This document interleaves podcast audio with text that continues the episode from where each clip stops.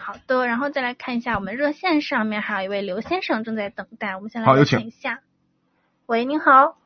哎，你好，嗯，你好，刘先生，哎嗯，久等了，嗯，嗯，主持人好啊，你好，我就是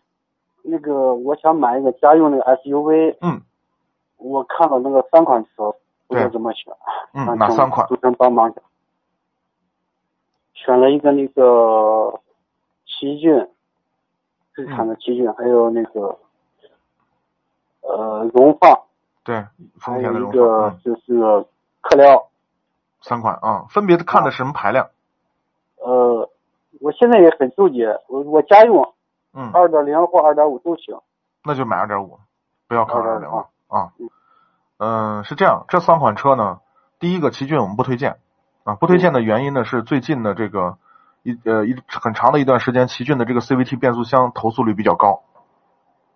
嗯啊。嗯，从它的这 CVT 同样的 CVT 就在荣放上二点零匹配的这个二 CVT 变速箱来说，投诉率要低的很多，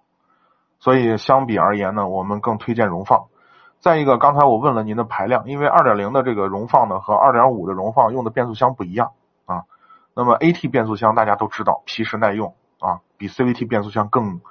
稳定一些，就是更皮实耐用一些啊。如果您平常喜欢开快车，那当然2.2 2.5匹配的这个6 AT 变速箱更适合你。那么去掉这个奇骏，我们不推荐的奇骏呢，剩下就是克雷奥。那么克雷奥呢，相比而言，实际上克雷奥跟奇骏是同平台的车型。它们的动力总成几乎都是一样的。但是呢，克雷奥呢，由于它的销量比较低，再一个呢，相对可能厂家对于质量管控的体系相对会好一点，它的投诉也比较少。所以呢，如果说从保有量、从后二手车的残值上考虑，那毫无疑问，荣放是首选。重放重是的，嗯，